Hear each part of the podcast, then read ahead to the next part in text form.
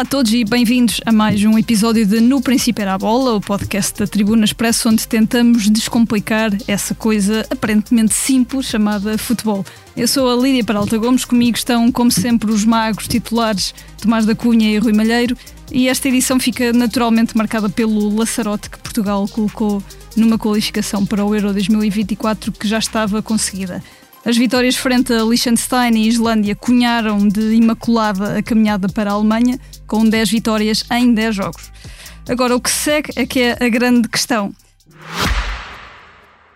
Subscrever o Expresso é ter acesso à melhor informação, a uma vasta oferta de conteúdos exclusivos e à opinião de referência. Subscrever o Expresso é tornar-se membro do nosso clube, poder ser voz ativa de uma comunidade informada e beneficiar de vantagens exclusivas. Subscreva o Expresso em expresso.pt digital. Expresso. Liberdade para pensar. Podemos olhar rapidamente para estes dois jogos, Rui e Tomás, um, mas ia essencialmente perguntar-vos perguntar primeiro o que é que podemos retirar desta qualificação histórica uh, de Portugal com Roberto Martínez Uh, Rui, se calhar começava por ti, não sei se queres começar. Uh, além destes dois jogos que, que foram dois jogos, no fundo, para uh, colocarmos um, um, um, carimbo de perfeição nesta de perfeição, pelo menos em termos de, de resultados, mas importa aqui mais também olhar como um todo para esta qualificação. Viva Lídia, viva Tomás, cumprimentos a todos que nos estão a, a ouvir. Em relação aos dois jogos, são dois jogos sem, sem grandes história, sem, sem, grandes, uh, sem grande história.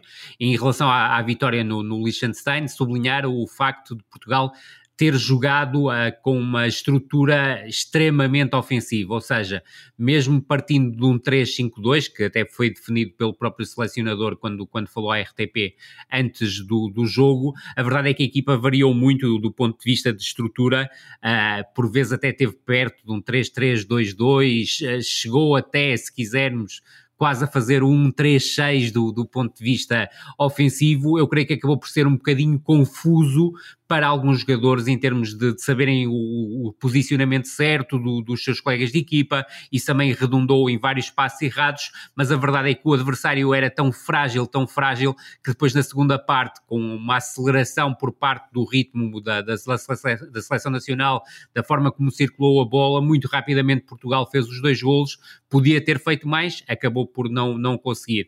Ontem, diante da, da Islândia, sublinhar sobretudo uma primeira parte muito bem conseguida por parte da seleção nacional. O regresso ao 4-3-3 como estrutura base, ainda com a situação do Palhinha muitas vezes funcionar quer a nível da construção, quer depois também do ponto de vista defensivo, como uma espécie de terceiro central, o que resultou, do, do meu ponto de vista, porque acabou por consentir muito pouco do ponto de vista ofensivo à seleção da Islândia quando buscou um futebol mais direto, porque o Palhinha ajudava o Rubem Dias e o, um, e o, e o Gonçalo Inácio, e depois do ponto de vista ofensivo, creio que o Palhinha acabou por ficar como elemento mais recuado, o que permitiu que o Rubem Dias e o Gonçalo Inácio funcionassem como centrais exteriores, e isso ajudou também Portugal a promover desequilíbrios. E a primeira parte foi muito bem conseguida, porque Portugal conseguiu, quer do lado do direito, funcionar com muitas triangulações, Gonçalo Inácio, Bruno Fernandes e Bernardo Silva, e eu creio que esta seleção é sempre mais forte quando junta o Bernardo Silva e o, e o Bruno Fernandes sobre o mesmo corredor, e acabam por estar ligados ao, ao golo do, do 1 a 0, e à esquerda, com o João Cancelo a funcionar muitas vezes como médio centro é, em momento ofensivo a partir da, da, lateral esquerda, depois com combinações com o Otávio e com o João Félix, que à semelhança do que tinha acontecido no Liechtenstein, do meu ponto de vista, sentiu dificuldades em ser aquilo que se pode definir como um ala esquerdo, ou seja, ele não é um jogador para oferecer largura, é um jogador que se sente muito mais confortável quando joga no corredor central. A primeira parte acaba por ser marcada, e aí sim foi o principal problema de, de Portugal, foi a ligação entre a criação e a finalização, houve um excesso de buscas de cruzamentos em busca das finalizações do Cristiano Ronaldo, e foi quando procuramos coisas diferentes que acabamos por ter as principais ocasiões de perigo. E os o dois gols, desde logo. barra, Exatamente, e o, os dois gols de, de, Portugal, o primeiro ainda construído na primeira parte, o segundo já na segunda parte, ambos curiosamente na sequência de recuperações de bola no meio campo ofensivo, que permitiram a Portugal até atacar de forma diferente, cá está, mas na segunda parte Portugal acabou por baixar o ritmo teve um adversário que procurou colocar uh, situações diferentes em termos de problemas, porque procurou subir, subir, linhas. É certo que não causou grandes problemas, só na etapa final do jogo é que teve a, a sua grande oportunidade, até porque foi uma seleção da Islândia que, ao contrário do que eu esperava, não promoveu, se quiseres, e não sei se concordas comigo, Tomás, uh, à semelhança do que tinha sido, acontecido na Eslováquia, não fez a renovação profunda da equipa, ou seja, o Oscarson ficou no banco, o Lee Gleason ficou no banco, só o Johansson é que acabou por, por repetir a titularidade, o próprio Aralson está com problemas físicos e acabou por não ser opção para o jogo diante de Portugal, portanto foi uma, uma, uma, uma Islândia um bocadinho pelo caminho antigo, ou seja, até a jogar num 4-4-2 na maior parte das ocasiões, com o fim de Bogasson ainda a ser a falsa referência ofensiva desta, desta seleção. Portanto, foi uma equipa que acabou por ser demasiado previsível. No entanto, sublinho que destes últimos 180 minutos, os primeiros 45 minutos diante da Islândia acabaram por ser os melhores desta última, desta última dupla jornada da qualificação. Em relação à qualificação, e sem querer roubar muito tempo ao Tomás, sublinhar que os primeiros quatro jogos não foram francamente bons. A seleção jogou nos quatro jogos em 3-4-2-1 e houve alguma estranheza por parte do coletivo em relação ao 3-4-2-1. Faltou a elasticidade estrutural que o Roberto Martínez inicialmente prometia. A partir da quinta jornada, que é um jogo claramente difícil, e estou a falar já em setembro, diante da Eslováquia, que foi o jogo mais complicado para a foi seleção esboço, nacional. Foi o esboço do que viria a ser sem Portugal. dúvida é o esboço do futuro, de um futuro que foi risonho para a seleção nacional. Ou seja, a partir do jogo diante da Eslováquia, vimos uma seleção nacional diferente, uma seleção nacional capaz de ter elasticidade do ponto de vista estrutural, uma seleção nacional que, com a sua qualidade individual, ia colocar mais uma individualidade de talento a fazer a ligação entre o meio-campo e o ataque, cresceu do ponto de vista ofensivo e, sobretudo, uma ideia de jogo coletiva que me parece claramente diferente daquela que o Fernando Santos tinha para propor, com uma diferença ainda que me parece ainda mais interessante, que é Portugal chegou sempre às grandes competições internacionais com o Fernando Santos com dúvidas e hoje em dia eu creio que a seleção nacional já tem mais certezas, ou seja, apesar dos particulares de Márcio, e já, já lá iremos, sinceramente não vão parecer que vão tirar grandes conclusões, a partir do momento em que Roberto Martínez diz que não vamos defrontar eh, grandes seleções a nível internacional, ou seja, não vamos uh, uh, defrontar adversários de topo, e eu tive o cuidado de ver com quem é que a Bélgica jogou, e curiosamente, por exemplo, no último apuramento, em março, uh, jogou com o Burkina Faso e com a Irlanda, portanto, se for para jogar com adversários deste tipo... Exatamente, o caminho vai ser exatamente o mesmo, vão ser exercícios de ataque posicional e muito pouco mais e é isso que indiciam as palavras do Roberto Martínez. Espero até lá que haja o bom senso de procurar contrariar e pelo menos que um adversário seja de grau de dificuldade elevado para servir como teste, para percebermos o que é que ainda há a melhorar, nomeadamente do ponto de vista do processo defensivo, uh, que é o aspecto em que nós não fomos colocados até o momento uh, em situações de grande, em grande aperto, também ainda não tivemos, com exceção da Eslováquia no, no jogo de Bratislava, uh, situações em que nos fossem colocadas aperto em situações de pressão alta por parte do adversário, Portanto, não houve a questão da primeira fase de construção ser muito testada, mas agora, aquilo que nós podemos fingir que são estes 10 jogos, os sinais são claramente positivos e volto a referir que, comparado com o Fernando Santos, e não sei se concordas comigo, Tomás, é, nós chegamos sempre às grandes decisões, às grandes provas internacionais com dúvidas,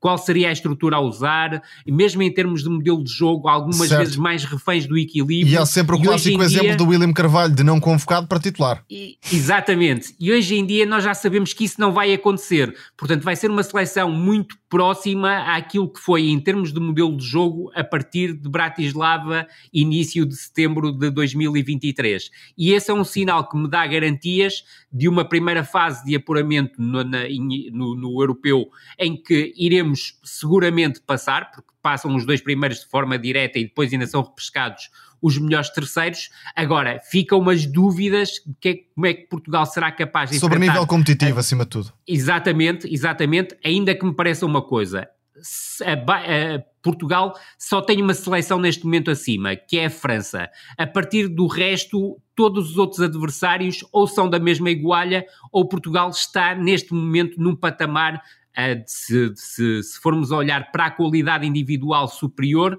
e em termos de qualidade coletiva, dir-te-ia que não somos inferiores a ninguém em relação à França. Certo, e antes de mais um, um cumprimento a todos, porque é a intervenção mais uh, inicial que, que terei. Destacaria três seleções como as fortes candidatas ao europeu: França, Inglaterra e Portugal. Inglaterra não tanto por qualidade coletiva, mas sobretudo pela qualidade individual. Estamos a falar de jogadores como Bellingham, Kane, Foden, por exemplo, e nesse sentido acredito que a Inglaterra pode ter uma palavra a dizer. Portugal e também a, a França. Depois há aqui outras equipas que obviamente podem chegar-se eh, mais à frente e até o europeu algumas coisas podem mudar, mas na qualificação e pelas sensações que deixaram, destacaria estas três equipas. Agora, ehm, dou claramente nota positiva a Roberto Martínez nesta qualificação, a partir do jogo da mudança que foi uh, na Eslováquia, e aí Portugal nem fez uma boa exibição, mas houve uma mudança de, de, de intenções naquilo que Roberto Martínez queria para o coletivo português. Chegamos ao final desta qualificação com um, muita clareza no processo coletivo. Algumas alterações estruturais, mas a base está completamente construída, com uma construção a três em que o médio defensivo baixa para uh, libertar também os centrais exteriores, em concreto com a afirmação de Gonçalo Inácio nesse papel. Uh, Cancelo, que tem sido o lateral esquerdo muitas vezes, metendo-se por dentro, ao contrário do lateral direito, que chega mais em profundidade no corredor de Bernardo Silva. Do corredor esquerdo, o, o ala joga aberto, seja Rafael Leão, seja João Félix. E aqui penso que pode estar um problema para Roberto Martínez, porque creio que vê João Félix como titular, Agora, este papel não creio que seja o melhor para João Félix e para a equipa portuguesa. Se calhar um Bruma, não é? Aqui. Uh, um Bruma em, em, termos de características. Portanto, uh, creio que Rafael Leão tem tudo para ser titular, estando disponível, obviamente, naquele papel. E depois, a posição que está mais em aberto é a de segundo avançado barra terceiro médio, na zona central. Onde aí pode entrar um Otávio, pode entrar um Diogo Jota ou até pode entrar um Gonçalo Ramos, se, se Roberto Martínez quiser jogar com uma dupla de ataque também chegou a utilizar. Mas acredito que uma versão ideal, digamos assim, pensando em abstrato, não estando aqui a colocar uh, do outro lado nenhum adversário em concreto, poderia ter Rafael Leão aberto na esquerda e João Félix mais como um avançado ligação na zona central, nas costas de, de um ponta de lança. Por isso, e, e tu, uh, se me permite, e, até para, fazermos um raciocínio, isso leva a que o lateral esquerdo muito provavelmente seja muito mais João Cancelo é verdade. ou até Rafael Guerreiro do que Nuno Mendes. Não sei se concordas Completamente, até porque Nuno Mendes, e aqui ignorando questões físicas, não está tão talhado para este papel de lateral construtor. Certíssimo. Ou pelo menos não o vimos tanto nesse papel nos Verdade. anos de, de carreira. Curiosamente, na parte final do jogo, vimos Rafael Guerreiro a entrar com uma, um papel ligeiramente diferente de Cancelo, chegando mais por Verdade. fora até do que uh, tínhamos visto com Cancelo. Mas é por aqui. Isto é, Portugal sabe perfeitamente como é que quer jogar e como vai jogar no europeu. E isto é Isso aquilo mesmo. que se poderia exigir a Roberto Martínez. Não é resultados. Uh, claro que é, é importantíssimo ter 10 vitórias, mas qualquer treinador uh, conseguiria colocar Portugal neste europeu, tal o grupo e tal a qualidade dos jogadores portugueses à disposição. Agora, definir um caminho, acima de tudo, e ter esta estabilidade coletiva à partida para o europeu, conseguindo algumas sociedades que são muito importantes, eh, não só no corredor esquerdo, mas sobretudo à direita. Bruno Fernandes como médio de chegada, que eh, em certos jogos funciona como lançador, mas maioritariamente vai ser um médio de ruptura e de aproximação à área na meia direita para combinações com Bernardo Silva. Ter os dois eh, melhores jogadores portugueses da atualidade, ou perto disso, enfim, depois será discutível, há João Félix, há Rafael Leão, mas claramente dois dos principais jogadores portugueses da atualidade a, a conviverem harmoniosamente no mesmo 11 e na mesma zona do campo é um ponto forte, claro, da seleção portuguesa. Agora, uh, li muita gente a dizer, pois, mas os adversários são fracos. Certo, mas não está em causa aqui na construção de identidade, não está em causa o nível do adversário. Verdade. Uh, isso fica para depois. Claro que se uh, apanhando uma França ou uma Inglaterra, o nível competitivo pode quebrar mas não se está a falar disso, está a falar-se de um caminho definido na própria seleção, independentemente do adversário. E é esse o grande mérito de Roberto Martínez, a meu ver, nesta qualificação, não inicialmente, mas depois do jogo com a Eslováquia e em concreto a partir do jogo com o Luxemburgo. A sociedade de Bernardo Bruno, que ontem voltou a funcionar com, com grande, grande mestria. Tomás, já, já tocaste um bocadinho nisso. Eu agora ia-vos perguntar eh, exatamente pelo futuro. Um, daqui até junho falta muito tempo, obviamente uh, podem acontecer azares, esperemos que não aconteça nada, uh, mas já parece haver muito pouco para definir neste grupo. Tomás, qual, é, qual é que te parece, uh, qual é que te parecem as posições onde Roberto Martínez poderá ter algumas dúvidas na, numa convocatória alargada, a nível tático, imagino que, que esteja tudo, tudo definido, como, como falámos, mas haverá espaço para alguma surpresa até lá? Não imagino grandes surpresas. Aliás, uh, o 11 inicial diria que tem 8, 9 jogadores fechados e uh, a convocatória também terá cerca de 20, 21 jogadores fechados, portanto há realmente pouco espaço para, para questões. Parece-me que um, há mais dúvidas, se calhar, na convocatória do que propriamente no 11 inicial.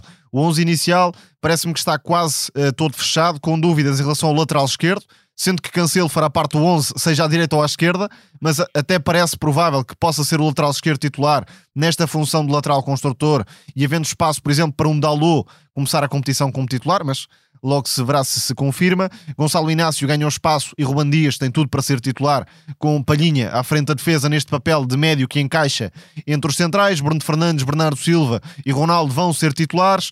Félix também me parece que sim, seja à esquerda ou ao centro, portanto diria que há aqui duas dúvidas. Eh, mais. Eh, falta-te o Bernardo, falta-te o Bernardo. Sim, Bernardo Silva vai ser titular com, com Bruno Fernandes. Há a questão Pep, não é? Que não Pep, sabemos fisicamente. Imagino como, como que estará. se conseguir ter regularidade física vai fazer parte da convocatória, mas não me parece. O que retirará um médio. O é. que retirará um médio da convocatória. Já falámos aqui noutros episódios. Ruba Neves parece-me que é um jogador muito redundante é uh, na convocatória uh, e até dispensável. Verdade porque uh, imaginando que Danilo e Palhinha seriam convocados, Ruba Neves não tem grande sentido na convocatória não. e poderia libertar de facto espaço para a entrada de outro médio Verdade. ou até de mais um extremo. E Danilo Aliás, é flexível, não é? Se for o Pep e se for o Palhinha e o Danilo, o Rubem Neves não vai ao europeu. Pois, e, e parece-me perfeitamente dispensável nesta altura, porque uh, neste papel de médio que encaixa entre os centrais, o que Roberto Martínez está a privilegiar é sobretudo um jogador de posicionamento baixo, que seja útil na transição defensiva, e isso não é o caso propriamente com o Ruba Neves. Verdade, e no caso dos médios interiores, eh, conjugando a, a ideia que, que há pouco uh, falavas, Tomás, uh, neste momento o Otávio e o Vitinha partem claramente à Sim. frente do, da restante concorrência. E o João Neves também seja, creio que estará presente. O João Neves portanto, terá, terá, ganho, terá ganhado espaço. esse lugar o, neste, eu, neste eu, por acaso, aquilo que, aquilo que me parece é que se o Pep não for, o Danilo será um quarto central e um médio defensivo, e o João Neves ou o Mateus Nunes entrarão na convocatória. Caso o Pep vá ao europeu e com o Danilo no meio campo, não vai o Rubem Neves, seguramente, e muito provavelmente não vai o João Neves ou o Mateus Nunes, ou até o Renato Sanches, se quisermos, entram na convocatória dos 23, porque vamos precisar de mais uma unidade na frente, ou seja, entre o Ricardo Horta e o Pedro Neto, colocando o Bruma e o Galeno como opções secundárias, irá um jogador. Sim, creio que Pedro Neto tem vantagem nessa corrida pelo simples facto de ser um flanqueador e não haver muitos eh, nas opções. O Pedro Neto é o jogador que mais cria oportunidades de golo nas ligas top 5, que é absolutamente É verdade, brutal. e tem aquele perfil de extremo irreverente que joga em largura e não há muitas opções Isso. dessas no plantel de Portugal. Poderá haver Rafael Leão, que nem é propriamente um extremo puro, mas enfim, cabe naquele papel aberto sobre a esquerda que Roberto Martínez tem vindo a utilizar. Portanto, penso que ter um agitador, um jogador de banco que possa entrar em determinados momentos, como Pedro Neto, pode ser vantajoso para uh, Portugal. Há aqui outras dúvidas ainda. O lugar de Totti Gomes, uh, enfim, fez toda a qualificação com a justificação de ser um central barra lateral, mas uh, enfim, se Pep, por exemplo, estiver disponível, também pode, com, com Danilo na convocatória, também pode ser um jogador que se calhar perde alguma validade enquanto convocado. Creio que não tem qualquer hipótese de ir ao europeu. E as questões Sendo físicas. 23, se fossem 26, admito que, que entrasse. Agora, nós também estamos a partir de um princípio, é que não há lesões. Se certo. houver lesões, obviamente que as, aqui as prioridades acabam por, por, por mudar, mas creio que eu e o Tomás acabamos já por Sim, há cerca de 21 jogadores. 21 jogadores Verdade. estão praticamente fechados. Ali a questão aliás, do extremo. Até fiz aqui até fiz uma cábula que é Diogo Costa, Rui Patrício e José Sá, isto não há, não há dúvida absolutamente Só se algum nenhuma. tiver uma lesão, lá está. Verdade. João Cancelo, Diogo Dalot, Rubem Dias, António Silva, Gonçalo Inácio, mais Pepe. Depois Nuno Mendes e Rafael Guerreiro. Se falhar um deles, provavelmente abre espaço ao Nelson Ou os dois. Podem porque, falhar os dois, infelizmente porque acredito que se, se, estiverem João Cancelo, Diogo Dalot, Nuno Mendes e Rafael Guerreiro disponíveis, vão os quatro. Se uh, um deles não estiver disponível, Mais quem um entra é o direito. Nelson Semedo. Sim. Exatamente. Se houver dois que estejam lesionados, aqui acredito que podem ir só três laterais e depois entrar, por exemplo, um Totti Gomes. Mas não acredito que vá abdicar de um elemento do setor defensivo nesta situação. Ou seja, irão pelo menos sete defesas. Uh, acredito que irão oito, mas à partida irão sete defesas e que se forem sete defesas, uh, o, o, oitavo será o Danilo. É verdade. Depois, se quiseres passar para o meio campo, João Palhinha, Danilo, Bruno Fernandes, Otávio e Vitinha. Depois só caberá mais um médio entre Rubem Neves, uh, João Neves, Mateus Nunes e o Renato Sanches. Pedro Gonçalves Depois, dificilmente vai ser chamado, pelo que já se percebeu. Seguramente, e seria nesta fase a seguir, ou seja, Bernardo Silva, João Félix, Diogo Jota, Rafael Leão e mais um, que será entre Ricardo, no, uh, Ricardo Horta, Pedro Neto, Galeno ou Bruma, sendo que, tal como tu disseste, Tomás, acredito que se o Pedro Neto estiver em condições, o lugar será, será No perfil, nem que se, seja. Exatamente, se não estiver, será o Ricardo Horta, porque tem sido o jogador mais vezes ao qual o Roberto Martínez tem recorrido, e na frente Cristiano Ronaldo e Gonçalo Ramos, algo que já foi pré-adiantado. Com o Jota a fazer terceiro avançado, eh, com um Exatamente sem dúvida nenhuma. E estão feitos 23. Sim, isto prova-nos é. que, uh, não havendo Verdade. lesões, de facto há pouco espaço para questões. Está aqui, já podemos Muito entregar a lista à é Federação é Portuguesa de Futebol, é está aqui. Aproveitem, que aproveitem. A tal situação da convocatória ser alargada para 26 jogadores, mas as últimas indicações que a UEFA deu, e também por isso Roberto Martínez, desde outubro, fala em 23 jogadores, é que a lista final voltará a ser de 23 e parece jogadores. difícil haver aqui algum tipo de, digamos, forcing individual eh, no que falta de temporada. Por exemplo, eh, voltando a Pedro Gonçalves, se de repente começasse a marcar golos e a fazer eh, super exibições, não sei se não colocava alguma pressão no selecionador, mas parece-me muito difícil imaginar que algum jogador, nacional ou, ou lá fora, possa conseguir este tipo de, performance. Sim, e eu creio que mesmo os particulares de, de, de março, uh,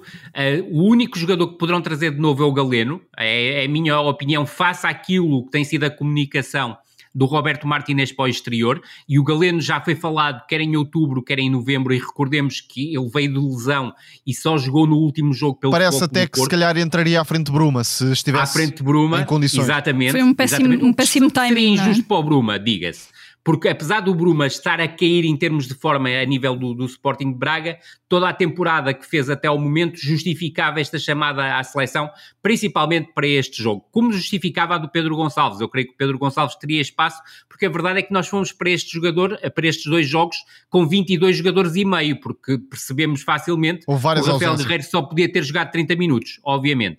Portanto, houve aqui uma situação que poderia ter sido aproveitada e não foi. E depois é olharmos exatamente para aquilo que foram os particulares da Bélgica, eu tive o cuidado de ir ver. E realmente, quando se vai jogar contra a Burkina Faso e contra a Irlanda, e já ouvimos o, o Roberto Martínez dizer que não vamos jogar com adversários prim, de primeiro grau de dificuldade, não vamos esperar muita coisa diferente em termos de perfil de adversário.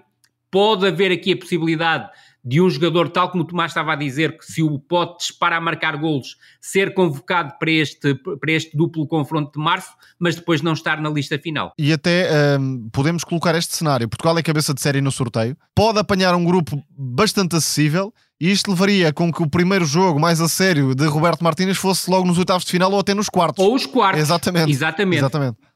Tal uh, este quadro de, de, qualificação europeia e o próprio Sem formato da competição. O sorteio que é já, já agora. esse ponto, esse ponto é essencial. O sorteio é já dia 2, altura... é já, já dia 2, sim. De dois de Exatamente, mas só, só, para, só para tirar aqui uma, uma, uma, uma breve passado do, do Roberto Martínez eh, como selecionador belga, ele no, um, no Mundial de 2022, os particulares de março foram aqueles que eu disse, Bélgica 3, Burkina Faso 0 e curiosamente Irlanda 2, Bélgica 2. Em relação ao europeu, uh, como vocês recordarão e todos recordarão, o europeu era para ser disputado em 2020, estavam marcados os particulares de março, mas ficaram, uh, devido à pandemia, um, foram anulados e uh, para na, na antecâmara da preparação para o Campeonato da Europa, a Bélgica defrontou a Croácia e defrontou a Grécia. Portanto, a Croácia já estará aqui num segundo nível. Sim, e seria interessante defrontar uma Croácia ou uma Dinamarca, por exemplo. Mas, por exemplo, a Grécia já é uma terceira, Sim, já é um terceiro dúvida. escalão. Portanto, nunca houve aqui uma preocupação por parte do, do Roberto Martínez de colocar adversários de grande grau de dificuldade. E em relação ao Mundial 2020, a, a, os, os adversários que, que, que, colocou como uh, para, para, para adversários na, nesta fase, e porque houve Liga das Nações pelo meio, portanto não houve a fase de março como, uh, como preparatória, houve uma fase de outubro e os adversários foram a Costa do Marfim e a Nova Zelândia, sendo que o jogo com a Nova Zelândia acabou por ser cancelado. E agora só para dar aqui o, o outro lado da moeda, é verdade que Portugal tem defrontado adversários acessíveis e até pode vir a calhar num grupo acessível, mas também não seria uma novidade e não foi uma novidade uh, ou um, uma realidade distante para Portugal uh, com Fernando Santos e não só termos adversários teoricamente acessíveis e sair ali um, uma encomenda uma daquelas muito difíceis. Portanto, apesar de tudo, vencer com naturalidade adversários mais fracos não deixa de ser um sinal de competência, obviamente. Sim, e é importante não esquecermos que no Euro 2016, num grupo, é verdade, provavelmente o grupo mais é fácil da longe. história, Ficamos em uh, terceiro. De Portugal nas, nas fases finais de campeonatos da Europa somamos três empates. É? E mesmo como a Hungria, uh, no último europeu, é verdade que era uma Hungria Sim. muito competitiva, mas foi um jogo complicadíssimo para Portugal e não complicadíssimo, só. Complicadíssimo, verdade que só no final é que conseguimos, conseguimos resolver e voltamos a ser terceiros no. Verdade. No Ou seja, a, a, verdade é que Portugal até nem costuma ter assim tanta tranquilidade contra adversários que se defendem muito baixo. E não estou a falar Nunca. do Liechtenstein, estou a falar de equipas de eh, uma Grécia, verdade. uma Hungria, por exemplo, seleções de um nível médio que Portugal muitas vezes tende a complicar a, eh, essas partidas. No último europeu, diria que na fase de grupos, até com França, terá sido o nosso jogo o, mais sim, competente. Tendo em conta a dificuldade, Verdade. foi provavelmente Mas, o jogo em Portugal. Curiosamente, neste europeu, dificilmente haverá a possibilidade de existir um grupo da morte como existiu nesse, nesse, nesse, nesse Impossível, europeu. impossível. E por falar em, em grupos e e ainda falta definir uh, várias seleções, já não, já não tantas assim quase toda a gente da Europa chega uh, ao último exatamente. dia de, de qualificação isso, com possibilidades de sonhar, nem que seja via playoff. Aliás, agora com a Liga das Nações. Há, há, duas seleções apuradas, duas seleções em playoff e uma terceira em via estar no playoff, que é a Islândia, porque a Bósnia e o Luxemburgo já têm o, o carimbo para o playoff. Via, via Liga das Nações, não é? Exatamente. Eu ia, ia perguntar-vos, face ao cardápio de, das seleções qualificadas, não, não há grandes surpresas para já, tirando talvez o regresso à Albânia, que também já esteve em 2016.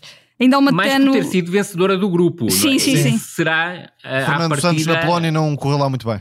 Não, Mas ainda, ainda, podem ir, também penso que via. A Polónia vai pelo playoff da Liga das Nações. Sim, diria uh, que há mesmo, mesmo, duas grandes surpresas, ou possíveis surpresas, porque a Albânia não considera uma grande surpresa, não é, tendo em conta é, que é uma é. seleção já com um nível competitivo Ehm, relativamente Mas interessante e com só em brincadeira será pelo, pelo selecionador que tem, porque a verdade é, é que verdade, ele, ele levava trabalhos incompetentes. A trabalho, trabalhos incompetentes e acaba por é surgir aqui na Albânia e, e conseguir um apuramento um trabalho histórico. interessante também de recrutamento de alguns jogadores com, com ligações à Albânia. E destaco aqui Yazir Azani que foi um, um jogador eh, se quisermos chamado à última e que acabou por ser uma das figuras desta qualificação para a Albânia. Mas as duas grandes potenciais surpresas para mim são a Moldávia e o Cazaquistão. Aliás, o Cazaquistão Concordo. neste momento está com 18 pontos.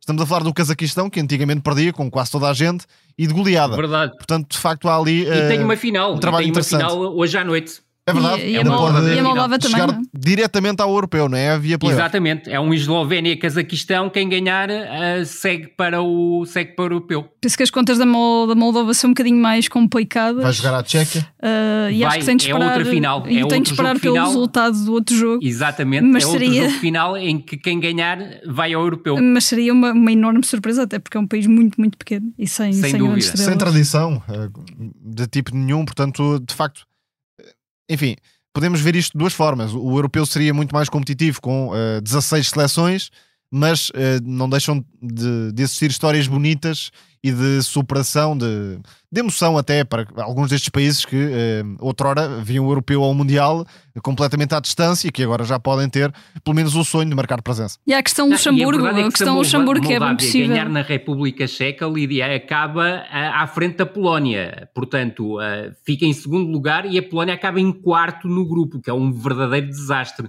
sendo que a Polónia depois terá hipótese, ainda por cima, porque está no grupo A, porque para quem não, não sabe estes pormenores do, do sorteio, haverá uh, um grupo A da Liga das Nações, um grupo B e um grupo C, e a Polónia é para já a única seleção do grupo A que não se apurou para o Campeonato da Europa. Eu ia dizer que uh, aqui há uns meses, quando começou a qualificação, eu e o Pedro Barata, da Tribuna Expresso, apostámos tudo que o Luxemburgo ia se qualificar para o europeu, ainda é possível via, via Liga das Nações. Está, na pote, está, no, está no grupo C E no, dentro do grupo C, eu não sei se o Luxemburgo não será a seleção mais forte. Sim, eh, temos Geórgia, Grécia, Cazaquistão. Exatamente. Pode ser o regresso da Grécia, uh, um europeu. Não... A Geórgia é perigosa, sobretudo pela questão do, do, do, do Kvaratskhelia, porque está claramente a fazer a diferença. Ele não tarda e vai ser o jogador com mais golos na história da, da seleção da Geórgia e a carreira internacional dele não é assim tão longa não. quanto isso. Tivemos a Macedónia do Norte também no, sim, sim, último é verdade, europeu, é foi uma verdade. história interessante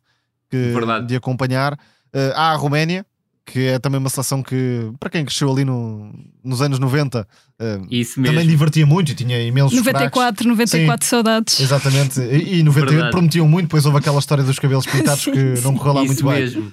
Mas de facto há aqui alguma sensação de nostalgia também com, com uma Roménia. Uh, Com o filho, ah, exatamente, com o filho, filho. Agora, Yanis Agi. também me parece difícil nesta altura apontar um outsider credível. Fora daquelas 4, 5 maiores seleções europeias, tenho muitas dúvida. dúvidas com uma Turquia, com uma Sérvia.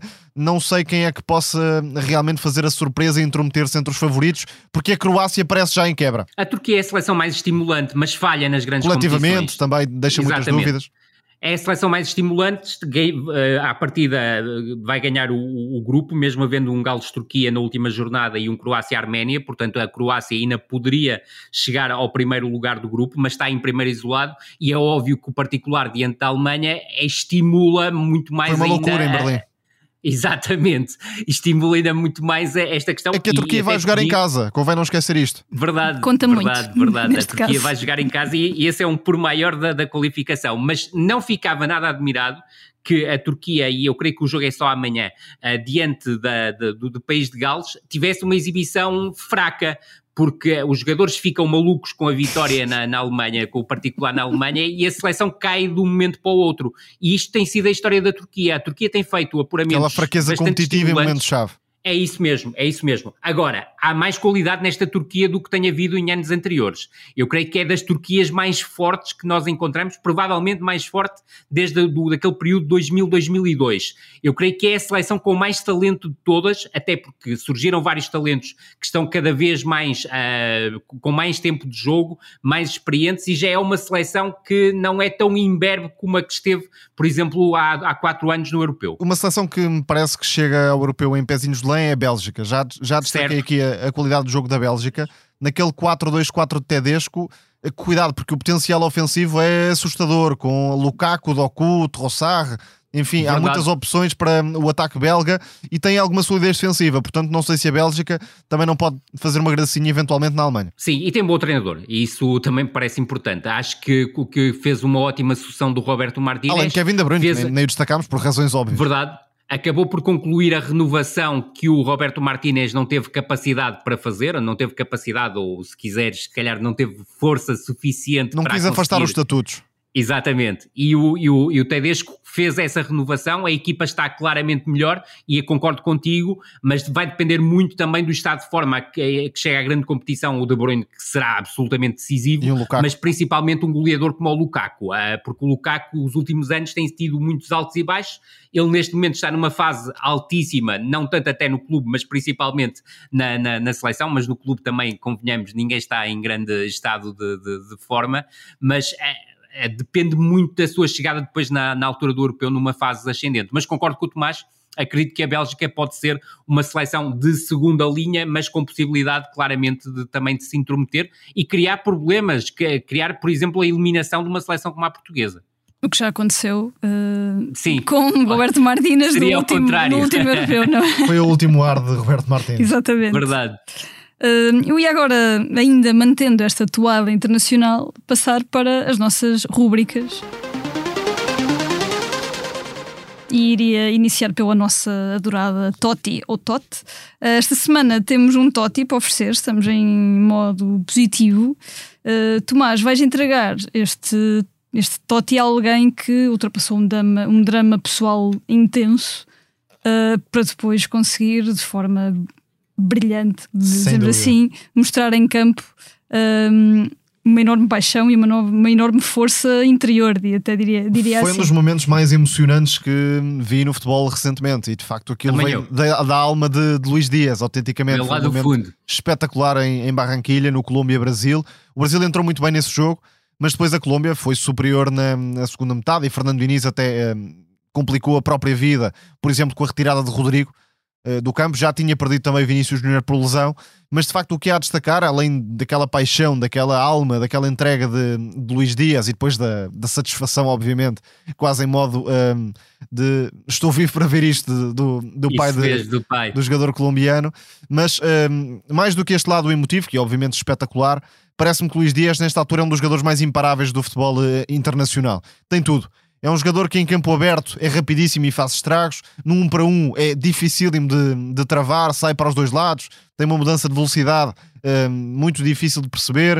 Uh, sai uh, como gelatina quase para um lado ou para o outro, tem golo, especializou-se nos últimos tempos nestes movimentos de cabeça agressivos a entrar no segundo poste, é forte nas rupturas para atacar as costas da defesa. Enfim, acredito que se tivesse feito uma época anterior sem lesões, podia já estar num patamar de visibilidade internacional até maior do que aquele em que está. Convém não esquecer que na última Copa América foi o melhor jogador a par de Neymar e Messi, eh, fez coisas absolutamente extraordinárias Luís Dias e de facto está aqui um representante para a Colômbia poder atacar a próxima Copa América e isso é, é, é claro, muito relevante na, na qualificação sul-americana. Está num nível altíssimo porque vem aí a Copa América e, claro, as equipas estão em modo de preparação para essa competição que está já aí à porta mas de facto, uh, nesta altura é difícil de identificar extremos esquerdos acima de Luís Dias. Diria que a Jeremy Doku, Mitoma, se quisermos considerar Vinícius Júnior também, Kvaratskhelia, são estes os 5, 6 que se destacam é claramente no futebol mundial, podendo juntar Rafael Leão, claro, também. E deixa-me só dizer que a segunda parte do Rames Rodrigues fez lembrar velhos tempos, foi, também teve momentos absolutamente É aquele tipo de jogador que agora vai abraçar a seleção nacional neste fim de, de, carreira claro para ter sim. os melhores momentos.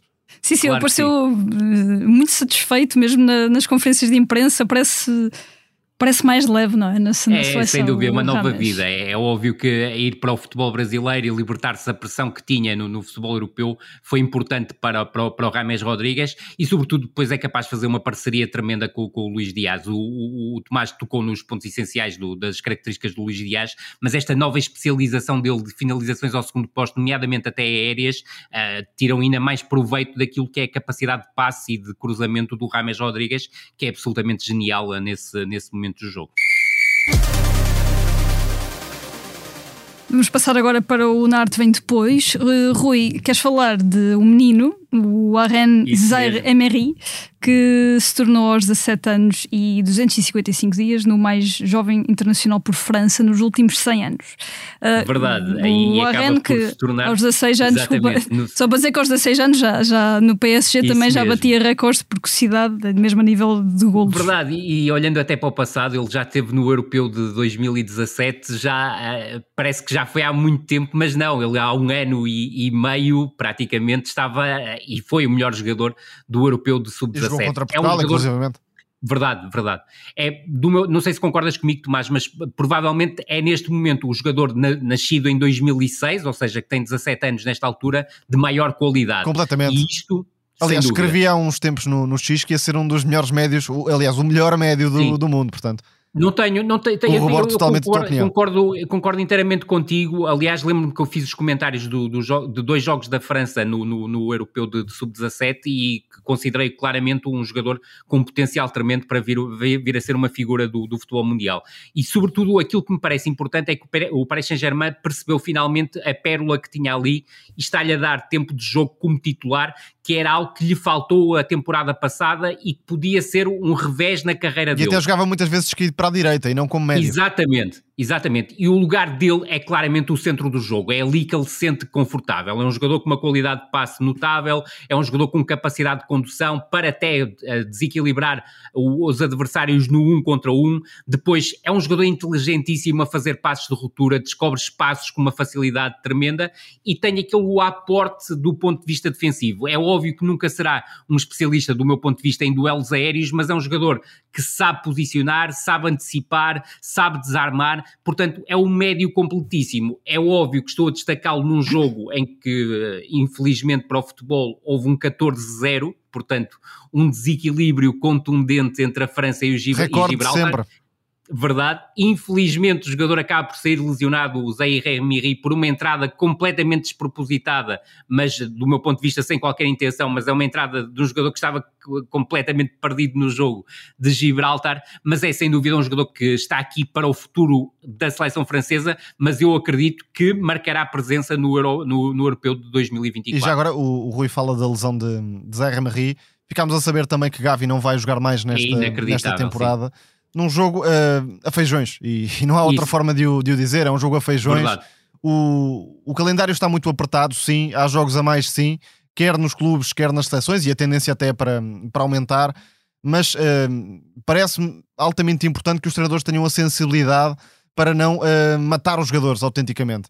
Porque vejamos a NBA, a NBA tem um calendário também muito sobrecarregado, mas não metemos o LeBron James a jogar à terça, à quarta, à quinta e à sexta, porque depois precisamos dele no playoff.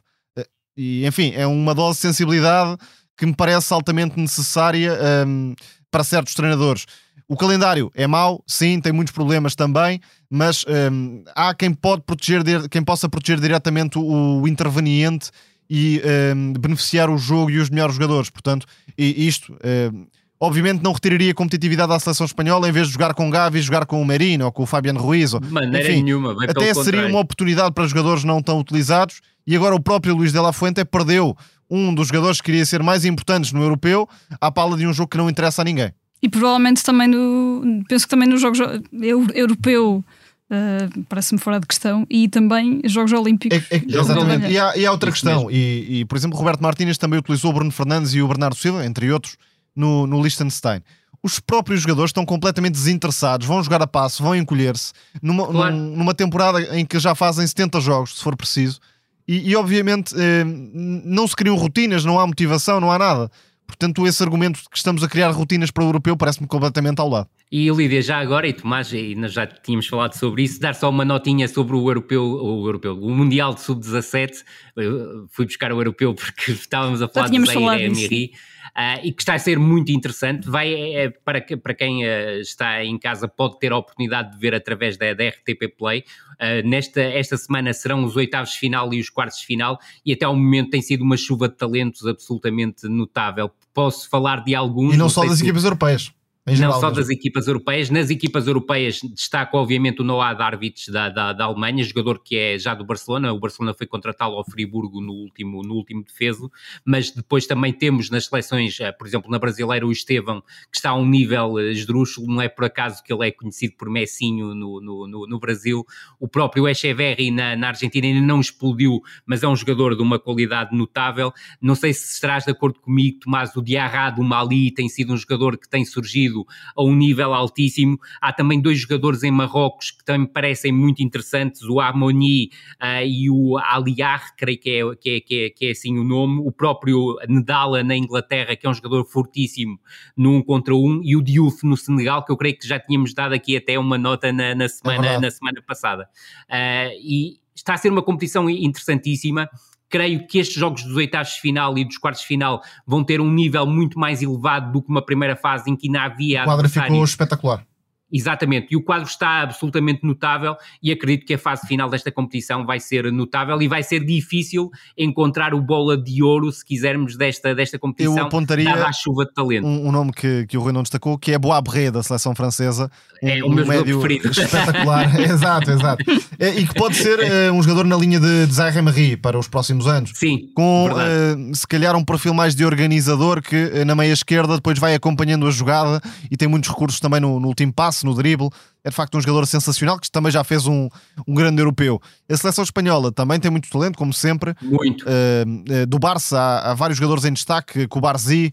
Uh, o, o, próprio Marco Yu, que já marcou, uh, Pau, Primo, Primo, o Yanhas também está a fazer uma excelente uh, competição, mas depois as seleções africanas são sempre um perigo, sobretudo nos sub-17, onde por vezes a supremacia física também acaba por lhes dar mais condições de sucesso. Terminado esta, este, pequeno, este pequeno interlúdio com, com o Mundial de Sub-17, que voltaremos a falar no, em episódios uh, seguintes. Faremos um, um balanço da competição com, com Isso destaque. Mesmo, de certeza. íamos, íamos passar agora para o Teatro dos Sonhos, uh, onde vamos voltar à América do Sul e a um homem e a sua arca frigorífica. Falamos de Marcelo Bielsa, que está de regresso aos bancos de uma seleção sul-americana, ao Uruguai, e anda por aí a matar borregos, uh, quase sem estar por ele. Quer dizer, antes por ele, obviamente, é impossível não estar por ele. É. Um, venceu uh, a Argentina, algo que não, venceu, venceu na Argentina. E já tinha vencido o Brasil. Já Nunca tinha vencido, vencido as duas seleções na mesma qualificação. Uh, Sem dúvida. O Uruguai não vencia na Argentina há 36 anos, ir ganhar a bombonera ainda por cima. Um, a seleção campeã do mundo. A seleção campeã do mundo com o Messi. Com o título não oficial de, de campeão do mundo. Mas está de volta, não é? O nosso Marcelo Bielsa, Tomás. Sim, é um treinador que marca. Um, por onde vai, deixa marca e acredito que possa estar aqui um exemplo uh, que surge em repetição do que aconteceu ao Chile. Marcelo Bielsa foi uh, o primeiro campeão do Chile uh, que venceria a Copa América com Sampaoli. Construiu a equipa toda, lançou as bases de uma nova geração que tinha Alexis, Vidal, entre outros, e acredito que o Uruguai vai pelo mesmo caminho. Aliás, posso já dar este hot take. Eu acho que o Uruguai tem fortes possibilidades de vencer desde já a Copa América na próxima, no próximo ano. É uma equipa que neste momento, com o estilo Bielsa de, de, agressividade na pressão e depois de muita verticalidade, tem os jogadores certos para a filosofia de, de Marcelo Bielsa. Se não, eh, podemos olhar mais ou menos eh, posição a posição. Na defesa, tem atletas extraordinários como Ronaldo Araújo, como, eh, por exemplo, o Matias Vinha, o Oliveira, outros que nem sequer foram utilizados, como, como Jiménez. Oliveira começou central pela esquerda. Jogadores intratáveis nos duelos e eh, na agressividade que imprimem ao jogo. O meio-campo, que é a cara de Bielsa, com um jogador como o Garte, que vai indiscutivelmente convencer cada vez mais adeptos e tornar-se um dos médios defensivos de, de referência eh, no PSG claro e também contexto de seleção, fez um jogaço dominador na, na Bombonera. Depois, com o apoio ou de Valverde ou de Betancourt, que ainda está uh, a voltar da lesão. A crescer. Há sim. aqui médios também uh, ideais para Bielsa, no sentido não só da pressão e recuperação, mas depois também no transporte para o ataque. O jogador que para mim marca a diferença em termos ofensivos e de lançamento de, de, de transição é Dela Cruz, que por vezes guarda a bola, por vezes decide acelerar. E na frente há jogadores como um, ehm, Darwin, eh, que é, é, um atleta nato, é um jogador que em campo aberto ganha quase sempre a frente do lance pode falhar duas oportunidades, mas marca uma e, portanto, eh, está ali de facto uma das novas Faz referências. Convém não Isso esquecer mesmo. que isto tudo começou com o afastamento de Soares, uh, num caso muito parecido também ao que temos na, na seleção portuguesa e não só uh, atualmente. Bielsa escolheu afastar Soares, agora uh, as provas estão aí. Está com Darwin como uma das estrelas desta geração uruguaia tem ainda nomes como De Arrascaeta, Betancourt ou Jiménez que podem entrar para serem importantes no futuro próximo. Facundo Torres também é um extremo muito interessante e que não tem tido assim tantas oportunidades. Mas de facto é uma equipa a quem é muito difícil criar oportunidades. Aliás, nem o Brasil nem a Argentina criaram quase nada. É muito Isso. difícil furar aquela defesa uruguaia.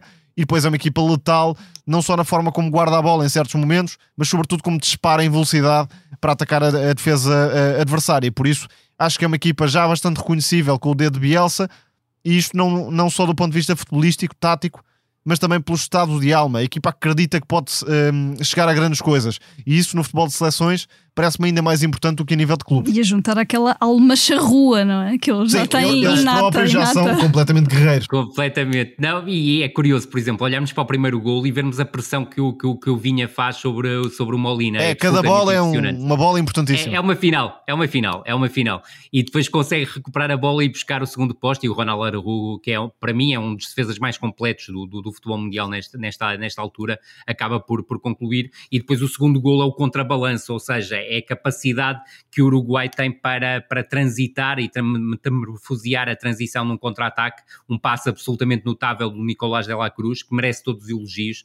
Aliás, o, o, o Tomás já o tinha feito e é um jogador que não é tão conhecido na Europa como devia, uh, porque é um jogador claramente capaz de, de fazer a diferença através do, da capacidade que tem a nível do passe, a nível da condução, a nível do passe de ruptura e a forma como descobre o Darwin é absolutamente, absolutamente notável. Gosta muito, muito também da, da capacidade que ele teve, o Bielsa teve para apostar, por exemplo, num Cáceres para o centro da defesa, um jogador do, que creio que é do Toluca, se não, se não estou equivocado, o próprio Araújo que joga sobre a esquerda também, é, também joga no México, creio que no, no Pachuca, e o, Pe, o Pelli seria a partir da, da direita também é claramente uma mais-valia. Portanto, foi à procura dos jogadores que considerava ideais para, para este estilo e de facto uh, parece-me cada vez menos arriscado dizer que o Uruguai tem fortes possibilidades de ir à luta pela Copa América e até só ao Mundial 2026, porque também não é uma seleção que, se chegar lá com estes jogadores já com dois ou três anos de trabalho e na forma ideal no topo da carreira, não sei se não pode ser também aqui um candidato outsider. Sem dúvida. E só, só retificar Cáceres América e o Araújo Toluca. Muito bem. Para ficarmos com a informação toda. Toda. e assim, uh, com Marcelo Bielsa e o trabalho que está, que está a fazer no Uruguai, que fechamos mais um episódio de No Princípio Era a Bola. A sonoplastia foi da Salomé Rita. Muito obrigada por nos acompanharem aí desse lado e até para a semana.